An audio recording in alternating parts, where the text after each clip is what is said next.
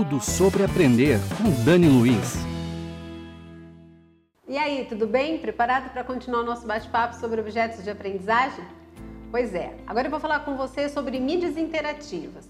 Poxa, quando a gente fala em interatividade não tem coisa melhor, não é? É uma forma do treinando participar da construção do aprendizado, né, de interagir com o conhecimento que ele está adquirindo. E isso é muito bem-vindo. É, essas mídias né, interativas, essas mídias digitais, elas fazem uso do que nós chamamos de metadados. E dentre os metadados mais utilizados, nós temos o famoso pacote SCORM. E esse pacote SCORM nada mais é do que a junção de alguns objetos né, menores, como vídeo, textos, áudios, imagens, enfim, que pode ser compartilhado é, com o treinando.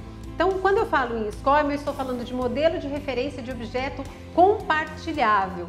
Né? Então, tudo aquilo que a gente puder reunir dentro desse pacote para melhorar a interação do aluno é super bem-vindo. E isso tudo, esse pacote SCORM, é alocado dentro da plataforma LMS, do ambiente virtual de aprendizagem onde sim ele vai clicar, arrastar, interagir, ouvir, escrever, enfim, participar de uma forma muito mais atrativa do conteúdo que está sendo exposto para ele, tá? Nesse caso, uh, é válido né, a contratação de uma empresa especializada para formatar uma mídia interativa personalizada para o seu negócio.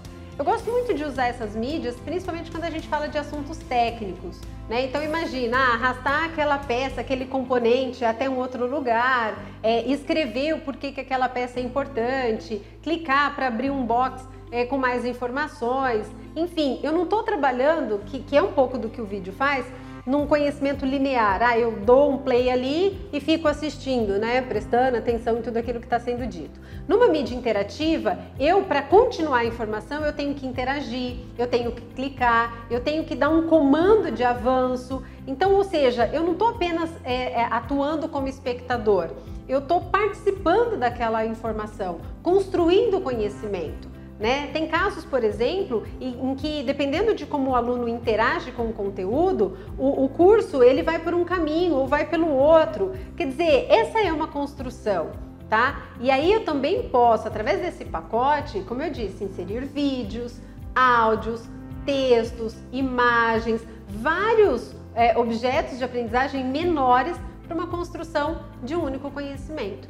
Então eu acho que vale a pena a gente considerar, requer um orçamento um pouco maior, mas vale a pena a gente considerar mais esse objeto de aprendizagem aí no nosso grupo né, de, de, de formatos e de recursos utilizados. Combinado? Mais para frente eu trago mais informações sobre outros recursos tão legais quanto esse. Até mais! Tudo sobre aprender com Dani Luiz.